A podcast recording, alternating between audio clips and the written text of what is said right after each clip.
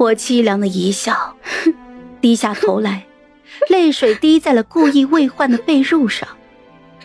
我处心积虑羞辱自己换来的证据，他却看都不来看一眼。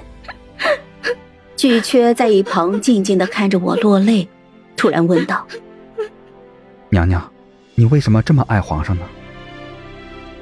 这是我心中珍藏已久的秘密，我没有对任何人说过，连爹娘也不。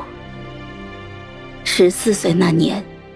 我险些被人侮辱。那是一个夏天，我母族一个远房的表哥投奔宰相府，面有菜色，衣带补丁，自言家中遭了瘟疫，父母二人皆患难了，求母亲收留。母亲根本不记得有这么一门亲戚，但看他可怜，还是留下了他。起初，这位表哥终日将自己关在房中，知乎者也的，看起来要靠读书改变自己的命运。母亲喜欢读书人，见此便让下人以公子的身份待他，让他能够心无旁骛的进学。岂料，几个月的时间，他便原形毕露，经常在外面跑，回来的时候一身的脂粉味。还不停的问母亲讨钱。烂泥一样的人，母亲眼中生厌，让他过完年就搬出去住。也就是这一年的冬天，出事了。这天刚刚下过雪，我披着一件大红色的狐裘，在自家的后花园里赏着梅，正欲折下一只细品的时候，忽然不远处走过来一个人。表妹，就你们两个。我不喜欢他看我的目光，而当时陪在我身旁的王妈妈显然看出了更多。她一把拉住我就往回走，走到一半我突然听见身后传来急匆匆的脚步声。我一转头，见表哥追了上来，手里还举着一块尖石。王妈妈发出一声短促的惨叫，便倒在了雪地里。滚烫的血从她的后脑勺流了出来，烧化了地上的雪。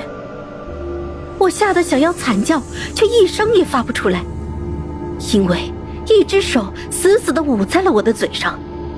我虽然拼命地挣扎，可一个十四岁的小姑娘，又怎敌得过一个健硕的年轻男子？这只手将我拉倒在一座假山之后，撕下了我的红狐裘，铺在了地上，然后就开始心急火燎地解我的腰带，裂开的嘴里传出了欲望的呼吸。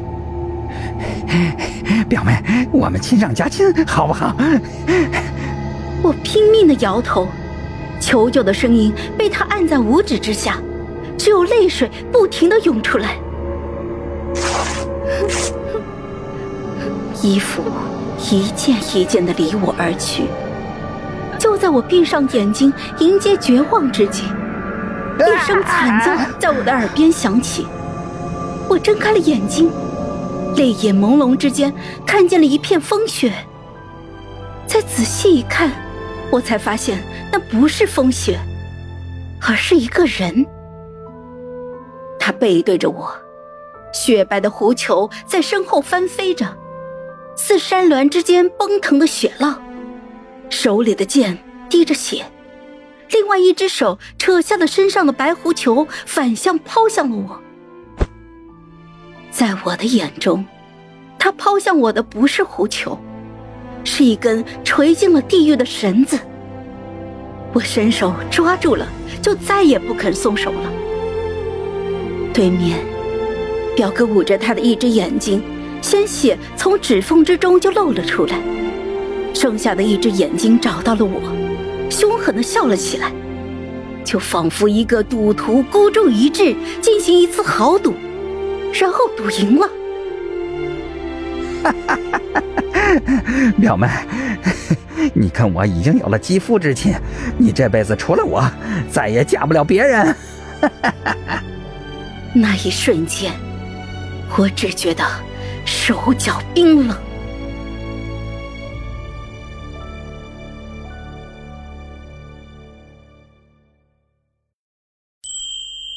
好了，本集故事就说到这儿。有什么想对我们说的，欢迎在下方留言。那我们下期见。